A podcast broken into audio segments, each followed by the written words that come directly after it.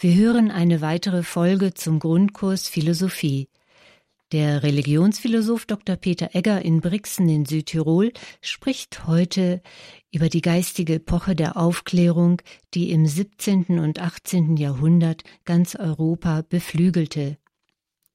Heute geht es speziell um den großen Philosophen Immanuel Kant.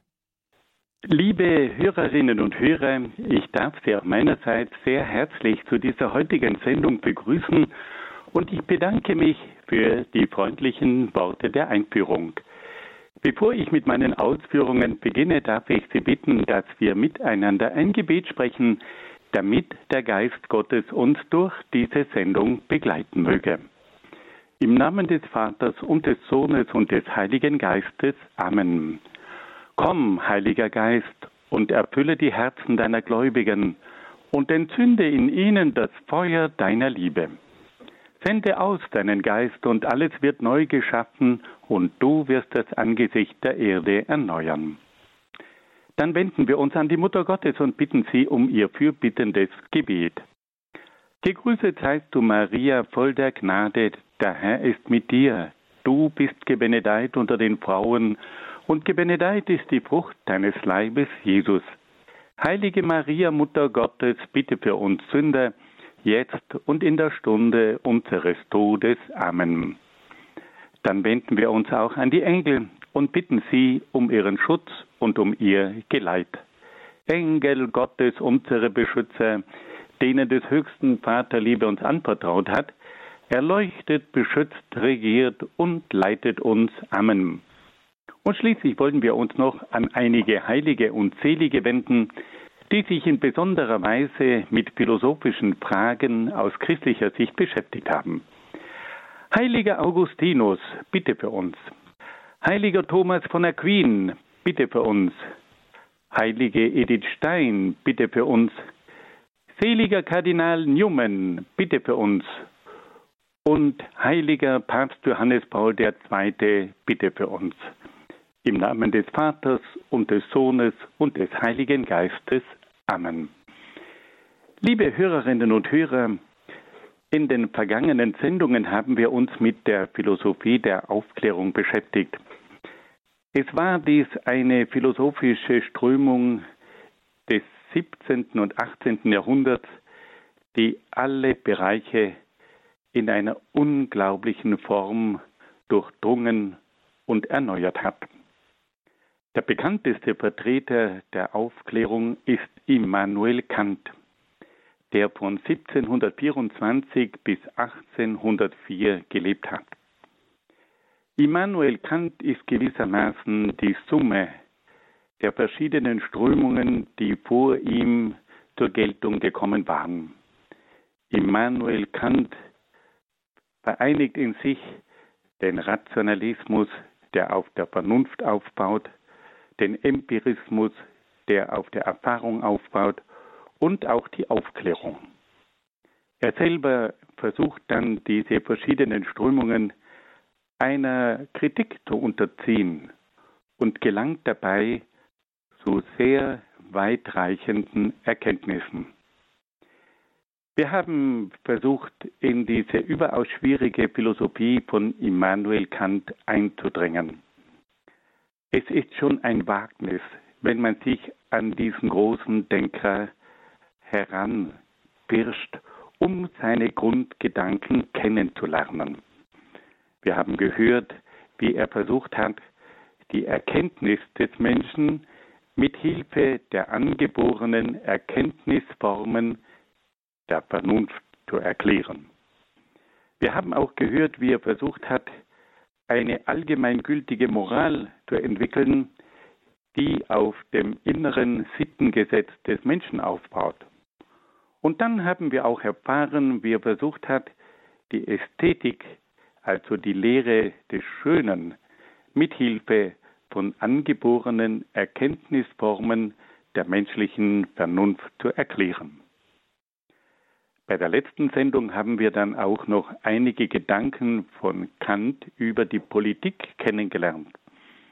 Und da haben wir erkannt, dass Kant eine ungemein tiefe Theorie über die Politik entworfen hat. Kant geht von der Mündigkeit und von der Freiheit des Menschen aus. Als Vertreter der Aufklärung möchte er, dass der Mensch sich seines eigenen Verstandes bedient und dass er selbst in Freiheit sein Leben gestalten kann. Und er sagt, dass ein solcher freier und mündiger Mensch nur in einer republikanischen bzw. demokratischen Gesellschaft sich entfalten kann. Kant geht dann aber der Frage nach, auf was baut denn eigentlich die Republik und die Demokratie auf?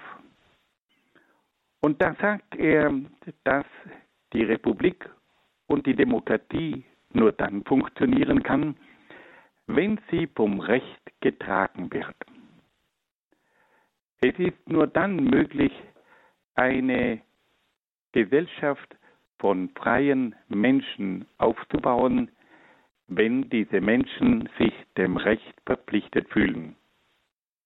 Kant sagt dann aber, dass das Recht seinerseits auf dem Sittengesetz bzw. auf der Moral aufbauen müsse. Das Recht ist also seinerseits noch einmal fundiert durch die Moral. Und da wird man bei Kant sehr nachdenklich. Kant sagt, wir wollen eine Gesellschaft von freien und mündigen Menschen. Wir möchten eine demokratische Gesellschaft aufbauen. Aber er weist uns darauf hin, dass diese demokratische Gesellschaft nur dann funktionieren kann, wenn sie auf dem Recht aufbaut.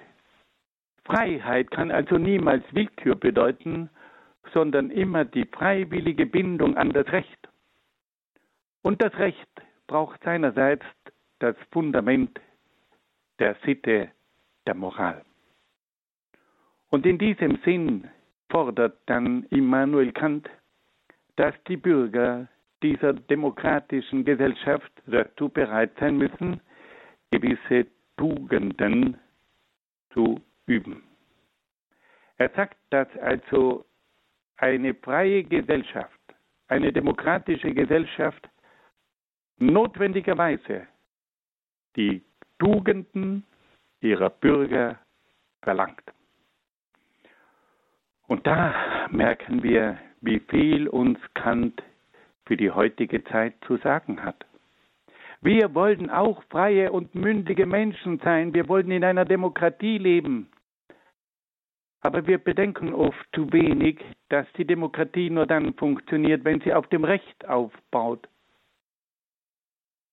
und dass das Recht nur dann wirklich ein Recht sein kann, wenn es die Moral beachtet und nicht die moralischen Werte in Frage stellt. Und schließlich sagt uns Kant, dass diese demokratische Gesellschaft bestimmte Tugenden der Bürger erfordert. Die Tugend, das ist heute ein absolutes Fremdwort. Aber Kant und mit ihm viele andere Philosophen haben gewusst, dass auch die besten Gesetze nichts nützen, wenn die Bürger sich nicht in ihrem Inneren dazu verpflichtet fühlen, tugendhaft zu leben. So viel zu den Ausführungen von Kant über die Politik. Nun wollen wir uns einem weiteren Bereich in der Philosophie von Kant zuwenden, und zwar zu seinen Überlegungen über das Recht. Was hat uns Kant über das Recht zu sagen? In seinem Werk Metaphysik der Sitten spricht Kant von den verschiedenen Formen des Rechtes. Er unterscheidet dabei das private und das öffentliche Recht. Das private Recht regelt die Beziehungen und Verträge zwischen Privatpersonen.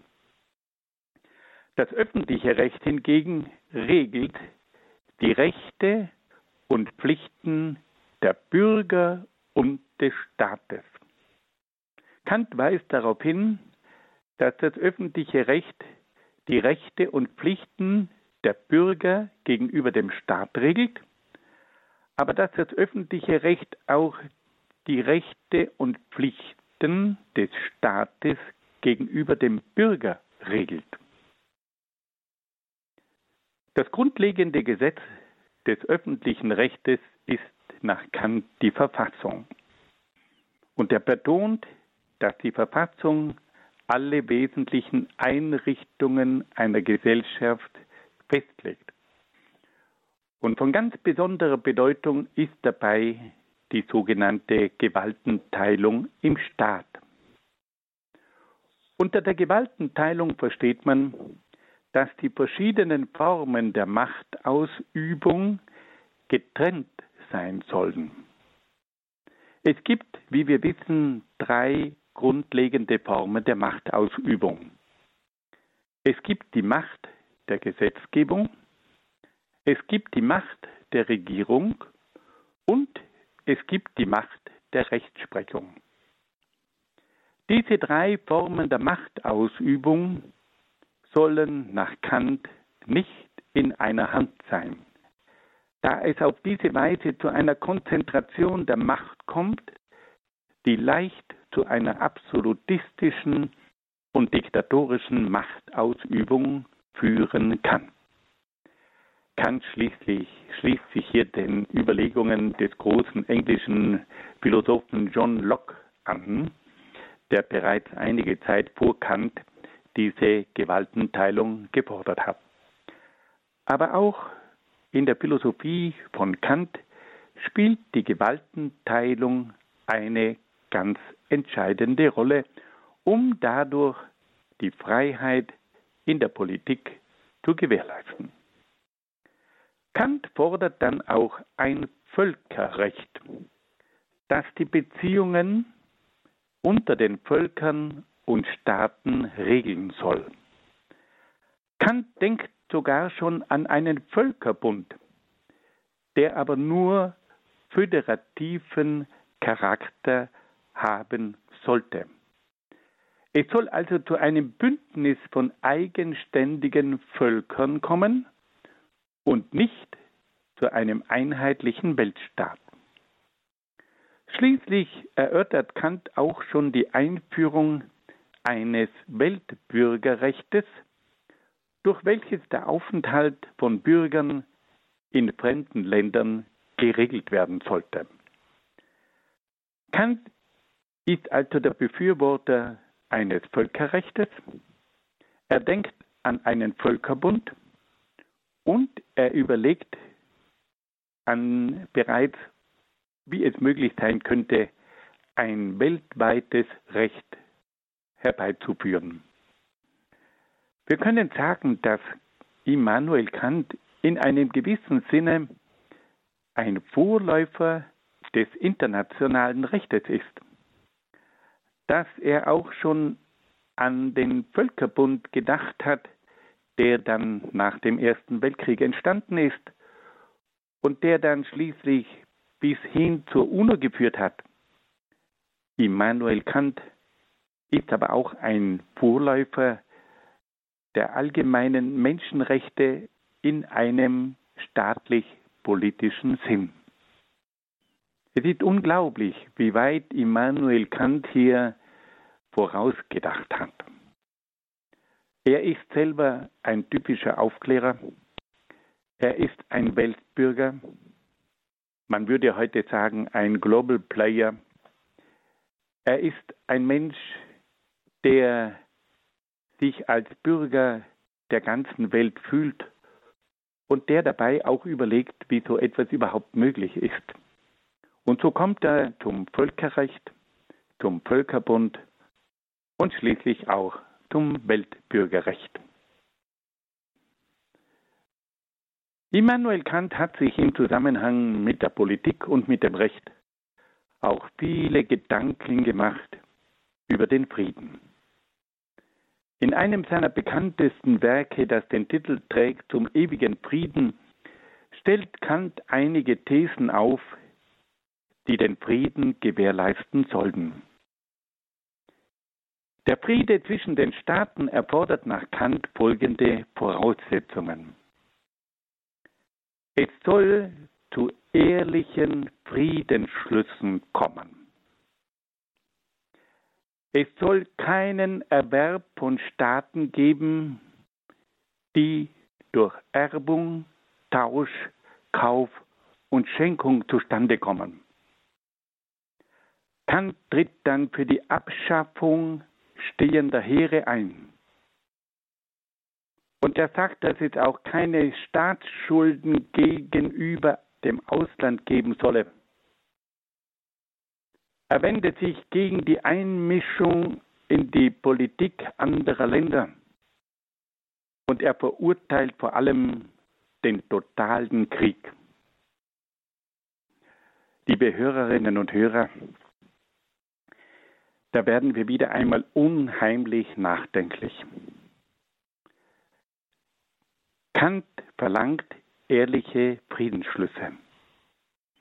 Wir alle wissen, dass nur ehrliche Friedensschlüsse zu einem echten Frieden führen können.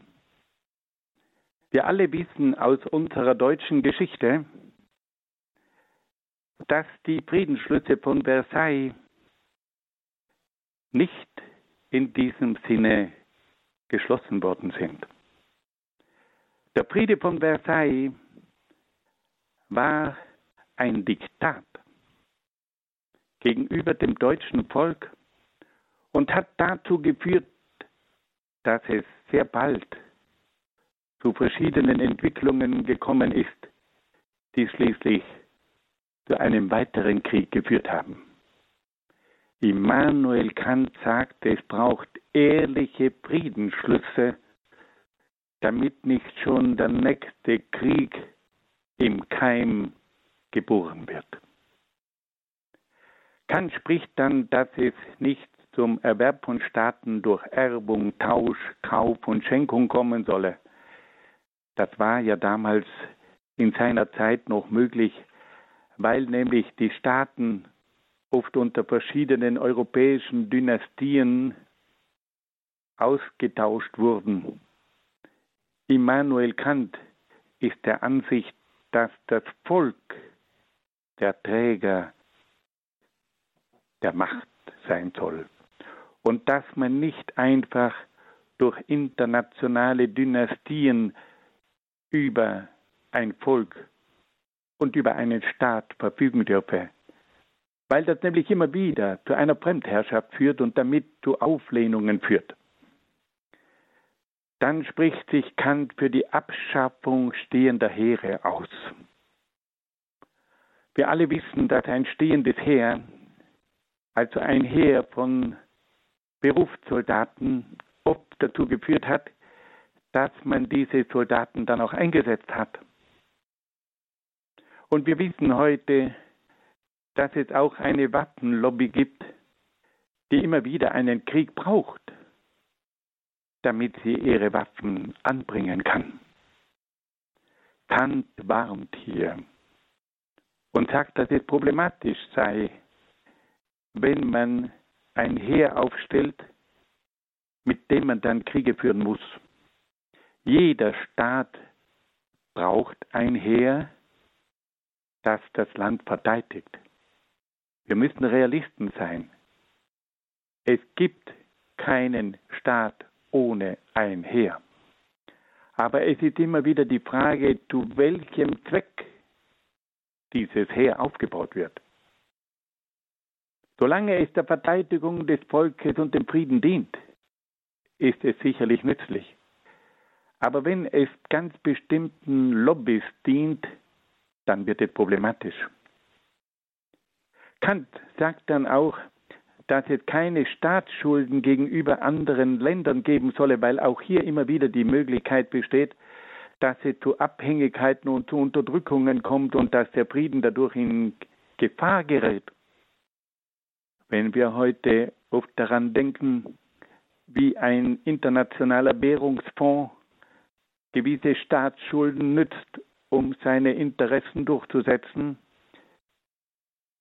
dann wird einem bewusst, wie sehr Immanuel Kant auch in diesem Punkt recht hat. Dann fordert Kant, dass es keine Einmischung in die Politik anderer Länder geben dürfe. Und dabei denken wir daran, dass heute die gesamte Weltpolitik in einer ständigen Einmischung in die Politik anderer Länder besteht. Und dass es dadurch ständig auch zu Kriegen und Stellvertreterkriegen kommt. Kant warnt uns hier und sagt, es solle keine Einmischung in die Politik anderer Länder geben, weil das immer wieder den Frieden in Frage stellt. Und schließlich sagt dann Kant, es dürfe keinen totalen Krieg geben. Der totale Krieg, der alles erfasst, der ist auch imstande, alles zu zerstören. Diese Gedanken von Kant, die haben damals schon die Menschen sehr nachdenklich gestimmt, aber sie sind auch eine Mahnung an die heutige Zeit. Fassen wir das noch einmal ganz kurz zusammen. Kant hat also zunächst über das Recht gesprochen und sagt, dass es das private und das öffentliche Recht gäbe. Das private Recht regelt die Beziehungen und Verträge zwischen den Privatpersonen. Das öffentliche Recht hingegen regelt die Rechte und Pflichten der Bürger und des Staates. Er fordert dann auch die Gewaltenteilung zur Sicherung der Freiheit im Staat. Kant fordert auch das Völkerrecht. Er denkt an einen Völkerbund und überlegt schon die Einführung eines Weltbürgerrechtes. Kant ist ein typischer Vertreter der Aufklärung und als solcher fühlt er sich als Weltbürger und hat darüber nachgedacht, wie eine Welt auch politisch gestaltet werden könnte. Dann haben wir gehört, dass Kant sich auch sehr tiefe Gedanken gemacht hat über den Frieden. Und er sagt, dass der Friede ganz bestimmte Voraussetzungen erfordert. Erstens ehrliche Friedensschlüsse. Zweitens kein Erwerb von Staaten durch Erbung, Tausch, Kauf und Schenkung, weil es dadurch immer wieder zu einer Fremdherrschaft kommt. Drittens die Abschaffung stehender Heere. Viertens keine Staatsschulden gegenüber dem Ausland. Fünftens, keine Einmischung in die Politik anderer Länder. Sechstens, kein totaler Krieg. Nun hören wir ein wenig Musik.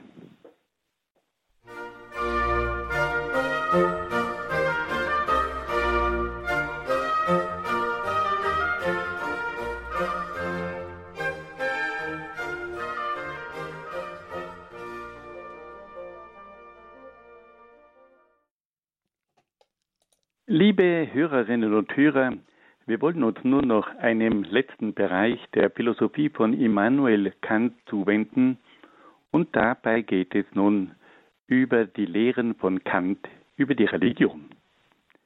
Kants Lehre über die Religion lässt sich nur im Rahmen seines Gesamtwerkes begreifen.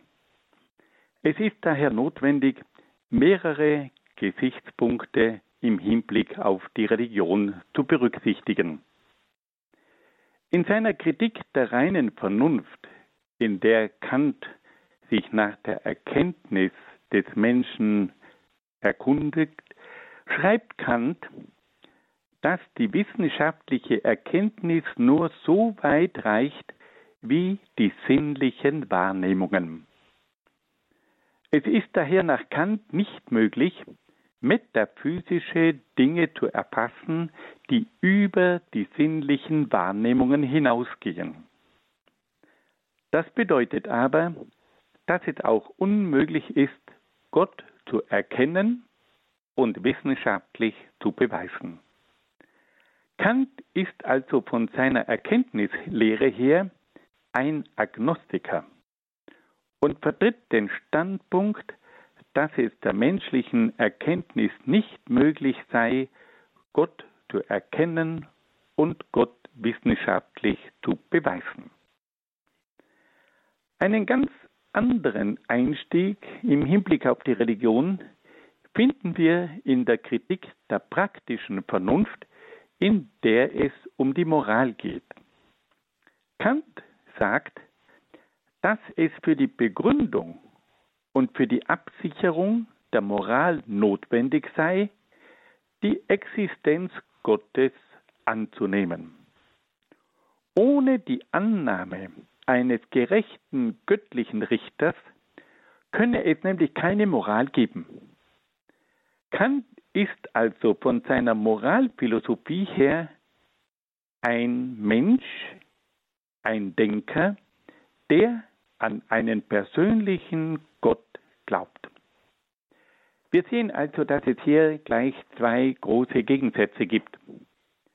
Im Rahmen seiner Erkenntnislehre sagt Kant, dass es nicht möglich sei, Gott zu erkennen. Die menschliche Erkenntnis reicht nur so weit wie die sinnlichen Wahrnehmungen des Menschen. Alles, was über die sinnlichen Wahrnehmungen des Menschen hinausgeht,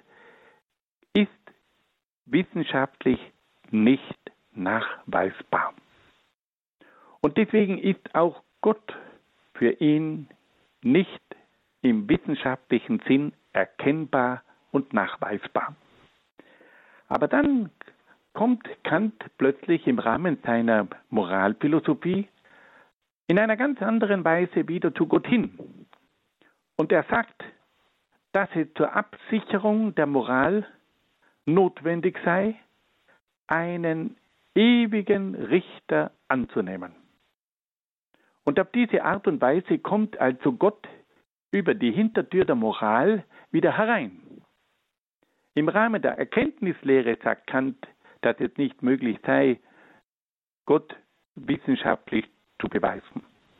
Aber im Rahmen seiner Moralphilosophie sagt Kant, dass es notwendig sei, die Existenz Gottes anzunehmen, weil es nämlich für die Absicherung der Moral notwendig sei, einen absoluten, gerechten Richter zu postulieren. Dann hat sich Kant auch in einem weiteren Werk mit der Frage der Religion auseinandergesetzt. Und dieses Werk trägt den Titel Die Religion innerhalb der Grenzen der Vernunft. Im Rahmen dieses Werkes anerkennt Kant nur die natürliche Religion auf der Grundlage der Vernunft. Er lehnt jede übernatürliche Religion auf der Grundlage einer göttlichen Offenbarung ab. Kant sagt also, wir können mit Hilfe der Vernunft überlegen, ob es einen Gott gibt. Und da gibt es also eine ganze Reihe von Gründen, die für die Erkenntnis Gottes spricht. Aber sagt er, es darf sich dabei nur um eine natürliche Religion handeln, die auf der Grundlage der Vernunft aufbaut. Kant lehnt also jede Art von Religion ab, die nicht auf der Vernunft aufbaut, sondern auf der Offenbarung Gottes.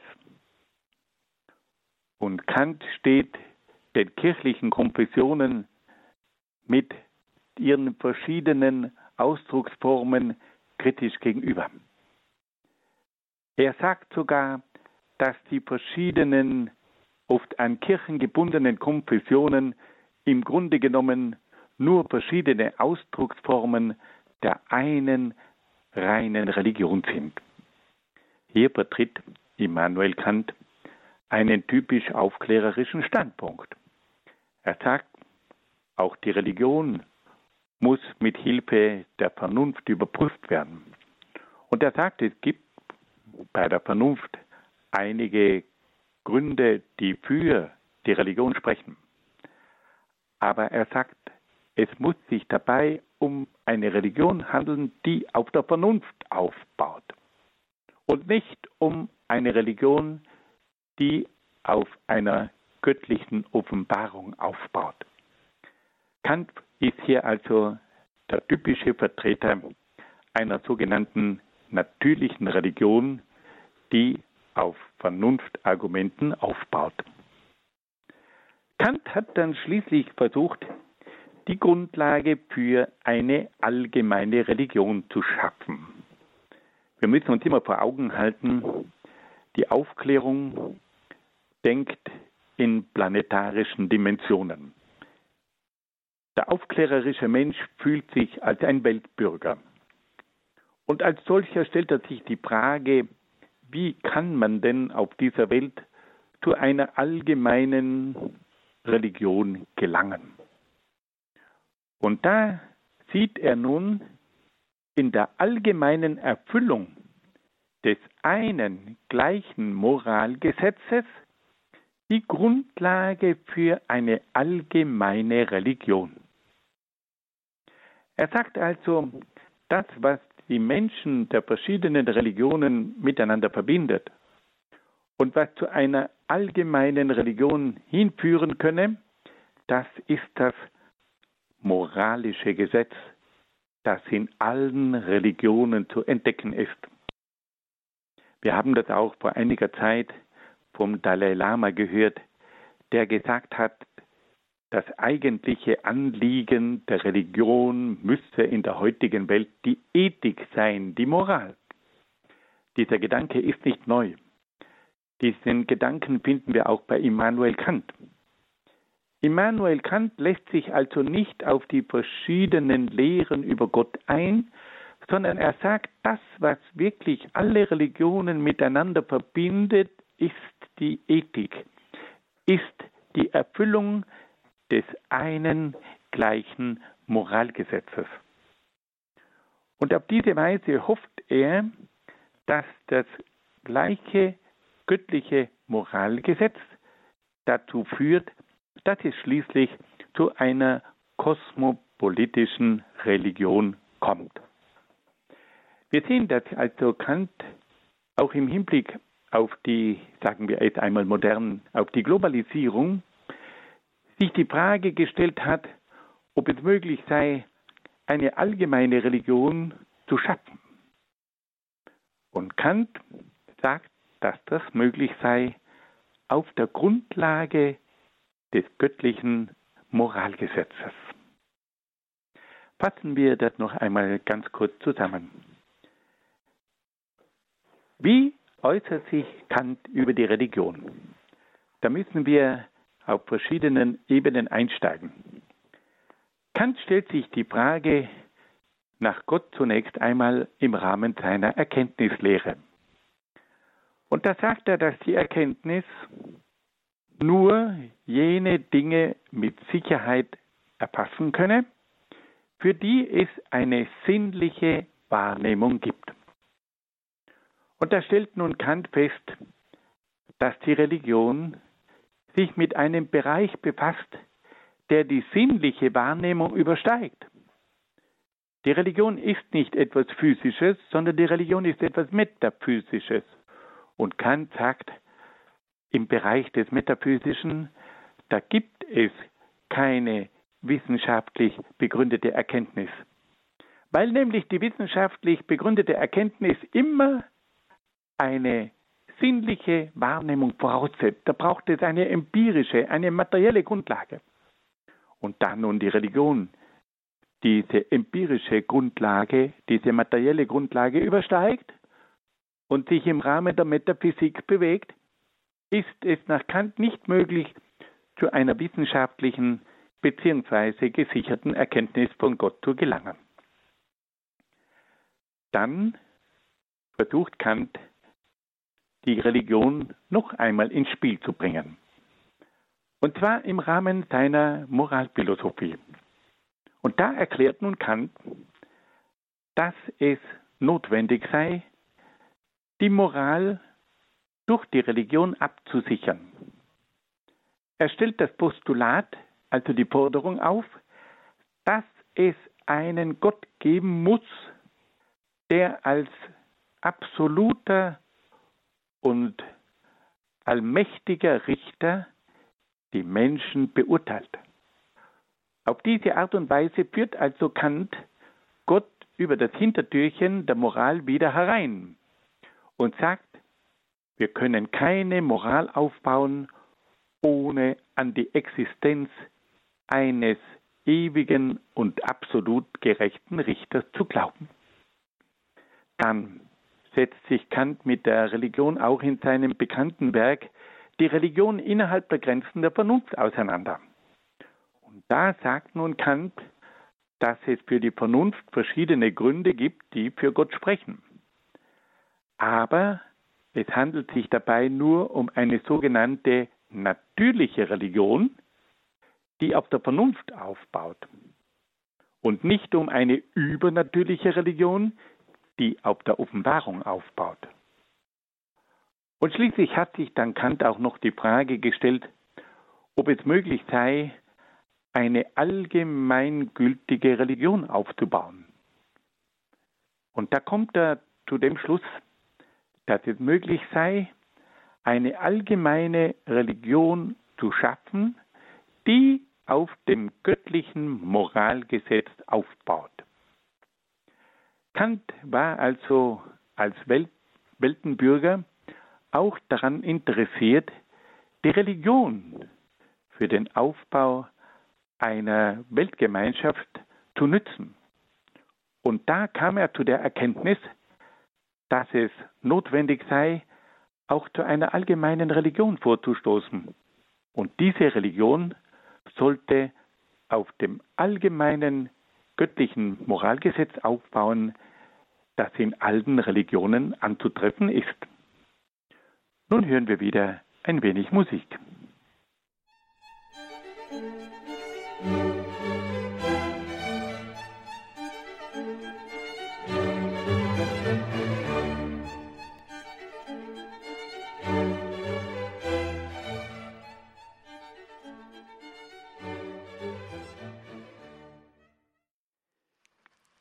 Liebe Hörerinnen und Hörer, wir haben nun versucht, die verschiedenen Bereiche der Philosophie von Kant ein wenig zu beleuchten.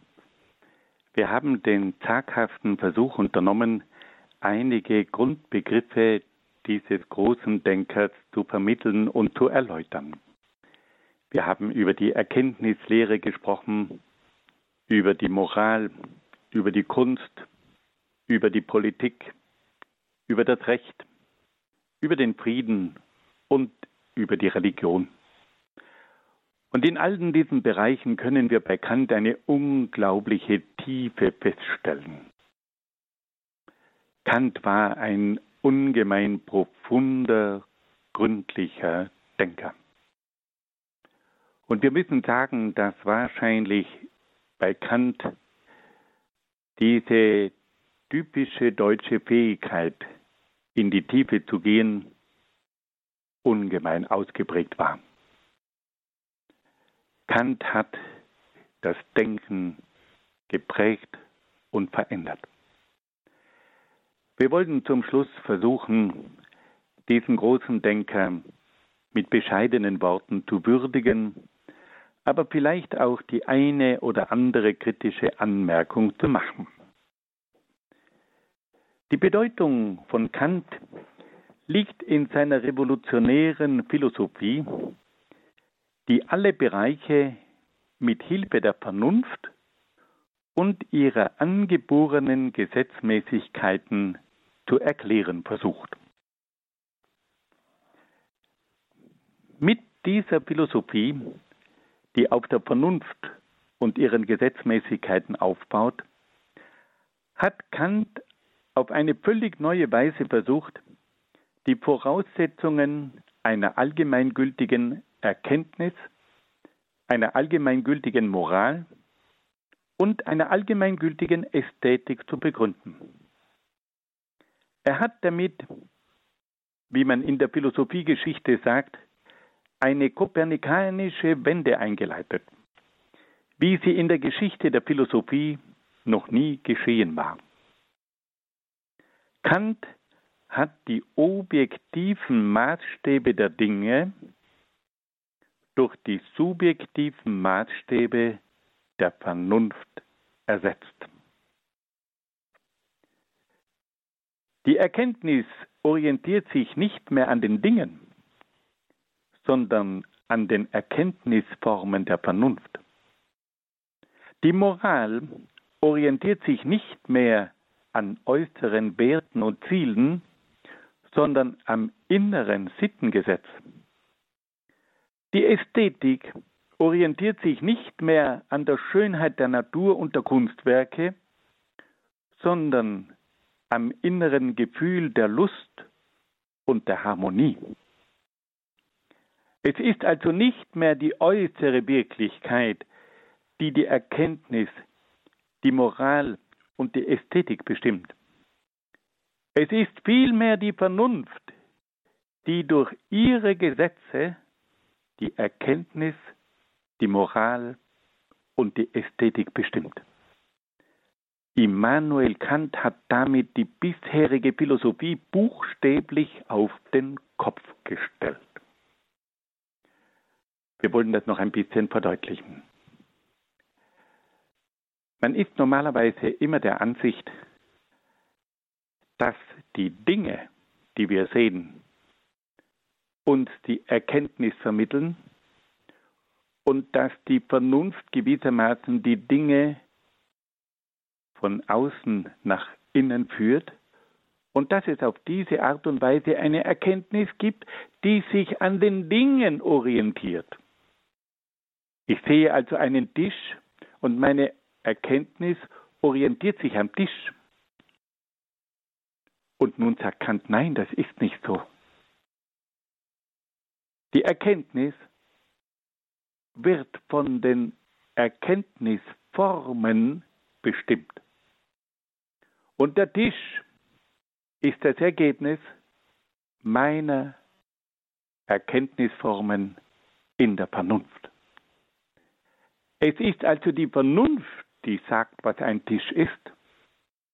Und es ist nicht mehr der Tisch, der bestimmt, was ein Tisch ist.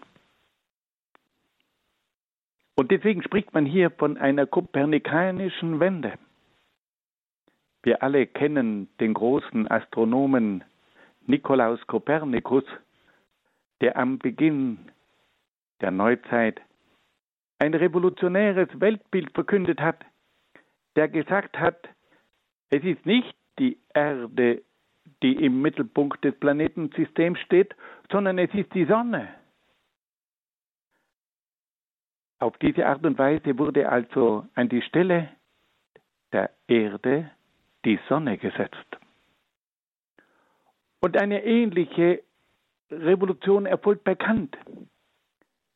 Es ist nicht mehr der Gegenstand, der im Mittelpunkt steht,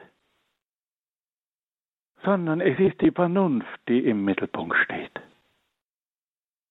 An die Stelle der Gegenstände tritt die Vernunft.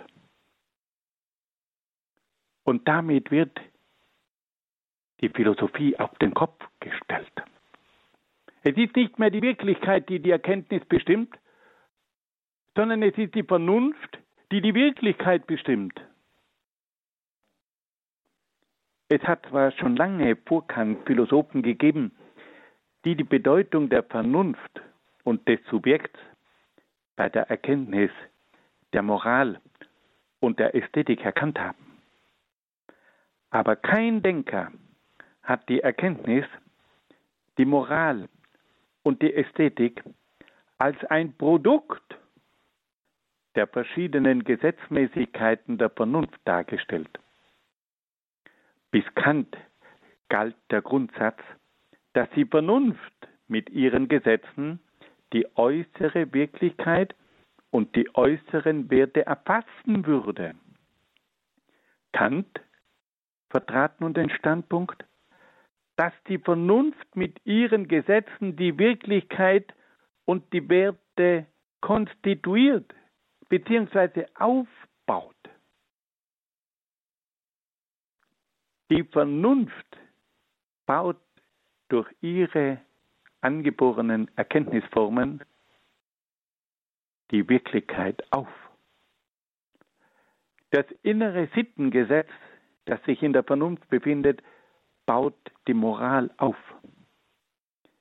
Das innere Gesetz der Harmonie baut die Ästhetik auf. Die Welt wird also von innen her aufgebaut, die Moral wird von innen her bestimmt und die Schönheit wird von innen her errichtet und bestimmt. Kant hat also den Menschen mit seiner Vernunft zum geistigen Schöpfer der Dinge, der Moral und der Ästhetik erklärt. Liebe Freunde, hier muss man wieder einmal innehalten. Kant sagt also, die Welt ist im Grunde genommen ein Produkt der Vernunft. Die Moral ist ein Produkt des inneren Sittengesetzes und die Kunst ist ein Produkt des inneren Schönheitsgefühls und des inneren Harmoniegefühls. Die Welt wird von innen her konstituiert und nicht mehr von außen aufgenommen. Das ist die kopernikanische Revolution, die in der Philosophie durch Immanuel Kant erfolgt ist. Nun wollen wir versuchen, in einer ganz bescheidenen Weise die eine oder andere kritische Anmerkung zu Kant vorzubringen. Beginnen wir mit der Erkenntnis. Die Erkenntnis kommt bei Kant, wie wir gerade gehört haben, fast ausschließlich durch das Subjekt und durch die angeborenen Erkenntnisformen der Vernunft zustande. Wir müssen dazu Folgendes sagen dass eine Erkenntnis sich doch auch am Objekt und dessen Wesen und Gesetzen orientieren muss. Die Kritiker haben immer wieder festgestellt, dass es doch fast unmöglich sei, die ganze Welt nur mit Hilfe der Vernunft aufzubauen. Die Erkenntnis muss doch auch von den Dingen ausgehen. Die Erkenntnis muss doch versuchen, in das Wesen der Dinge einzudringen.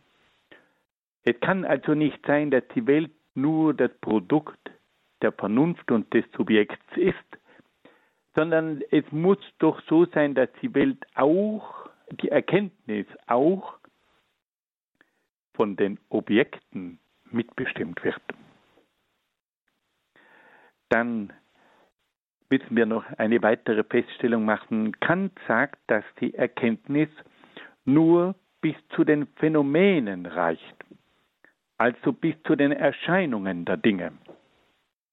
Wir haben gehört, dass Kant sagt, dass wir durch die verschiedenen Sinnesorgane gewisse Eindrücke aufnehmen und dass es dann zu Wahrnehmungen kommt. Aber diese Wahrnehmungen sind gewissermaßen nur Bilder der Wirklichkeit. Es sind nur Erscheinungen. Es sind nur Phänomene. Und wir wissen nicht, ob die Dinge wirklich so sind, wie sie uns erscheinen. Kant sagt, wir kommen nur bis zu den Phänomenen der Dinge, aber nicht bis zu den Dingen an sich. Wir kommen nur bis zum Bild eines Kastens, aber wir kommen nicht bis zum Kasten. Also Kant sagt, die Erkenntnis reicht nur bis zu den Phänomenen, nur bis zu den Erscheinungen der Dinge, aber nicht bis zu den Dingen an sich.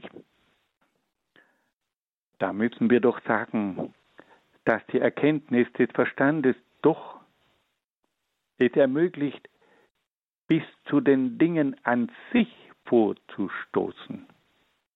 Wir haben die Möglichkeit, durch die Erscheinungen bis zu den Dingen an sich vorzustoßen.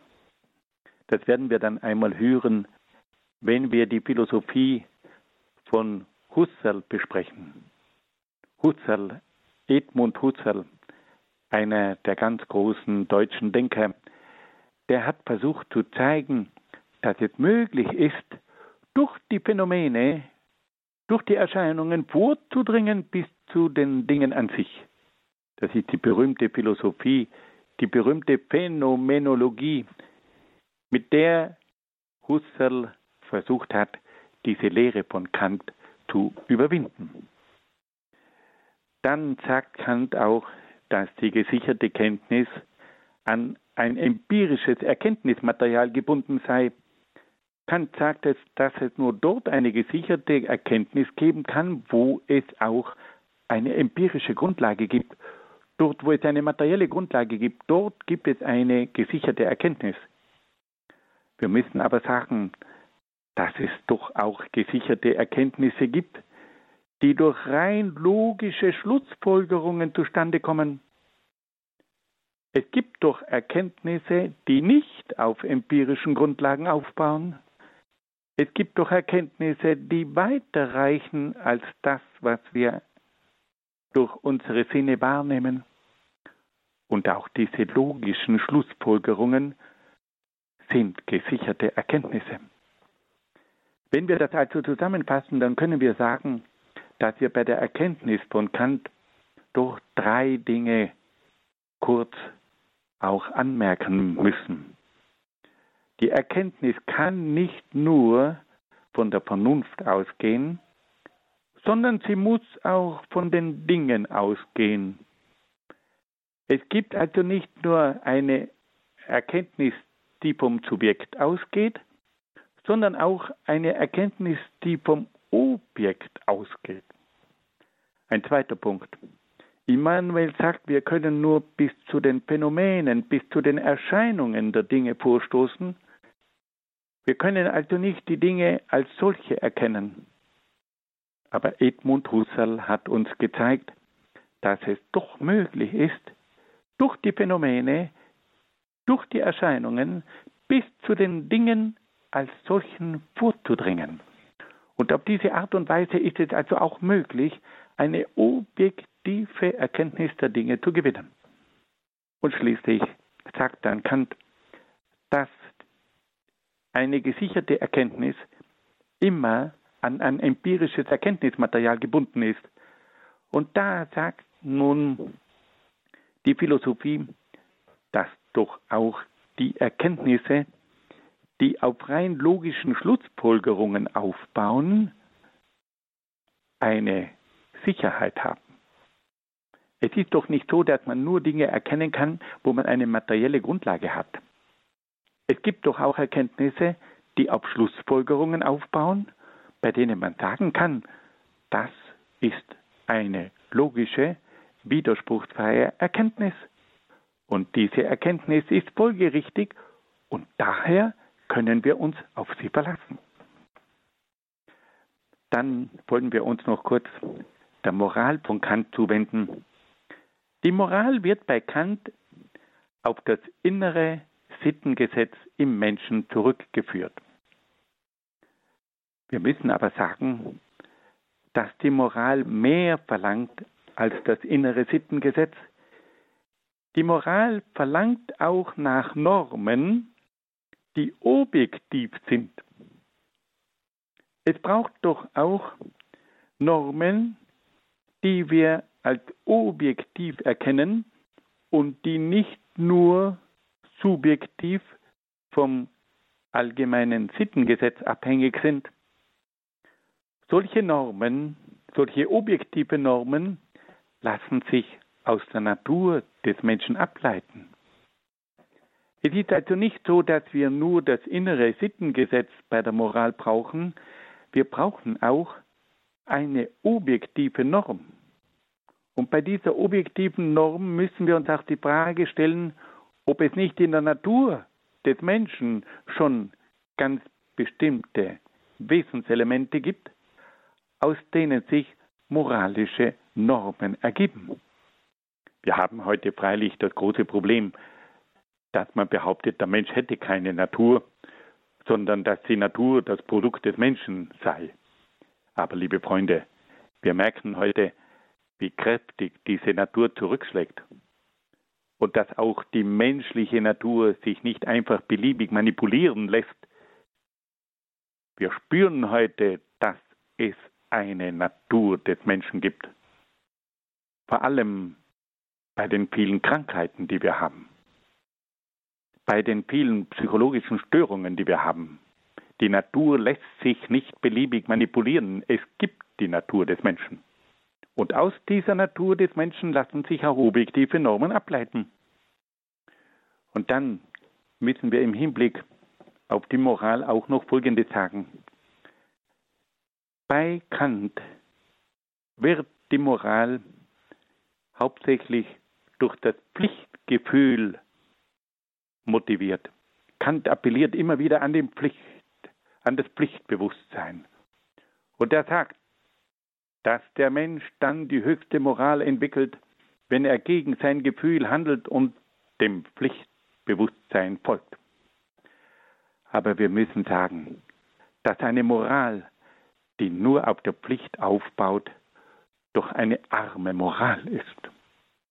Die Moral braucht doch auch die Liebe zum Menschen. Es braucht doch auch die Liebe zum Guten und die Liebe zu Gott. Und da gibt es auch ein Schreiben des jungen Friedrich Schiller, der ein Verehrer von Kant war, aber der mit dieser Moral, die nur auf dem Pflichtgefühl aufbaute, nichts anfangen konnte. Und der schreibt einen Brief an Immanuel Kant und sagt, es braucht doch auch noch ein Gefühl der Moral und nicht nur ein Pflichtbewusstsein. Und Kant antwortet und sagt, dass Schiller recht hat. Hier begegnet der Philosoph dem Dichter. Und da merken wir, was Schiller uns in dieser Hinsicht zu sagen hat. Dann wollen wir auch noch ganz kurz sagen, was denn für die Metaphysik zu behaupten ist. Nach Kant ist die Metaphysik eine reine Hypothese bzw. Annahme, die nicht wissenschaftlich begründet werden kann. Die Metaphysik ist aber nicht nur eine Hypothese und eine Annahme, sondern eine notwendige Grundlage für die Erklärung der ersten bzw. der letzten Ursachen, die sich nicht in der Physik finden lassen. Die Metaphysik erklärt die ersten und letzten Ursachen, ohne die die Physik gar nicht existieren würde. Und schließlich wollen wir auch noch ganz kurz eine Stellung abgeben im Hinblick auf die Religion. Die Religion ist bei Kant nur eine Annahme bzw. eine Forderung, die der Absicherung der Moral dient. In Wirklichkeit aber entspringt die Religion nicht einer Forderung zur Absicherung der Moral, sondern der Frage des Menschen nach dem Ursprung und dem letzten Ziel. Der Mensch forscht also nach der ersten Ursache allen Seins. Und er forscht nach dem letzten Ziel allen Seins. Auf diese Weise gelangt der Mensch zur Erkenntnis einer ersten absoluten Ursache. Der Mensch kann aber auch in seinem Inneren das Wirken einer absoluten geistigen Macht erfahren, die sich in personaler Weise an ihn wendet. Auf diese Weise gelangt der Mensch zur Erkenntnis und zur Erfahrung Gottes und damit auch zur Religion. In diesem Sinn ist also nicht die Moral der Ursprung der Religion. Die Moral ist vielmehr die Folge der Religion. Liebe Hörerinnen und Hörer, Sie sehen also, dass man auch bei Immanuel Kant sich die eine oder andere Frage stellen muss. Und es hat immer wieder große Denker gegeben, die sich mit Immanuel Kant auseinandergesetzt haben.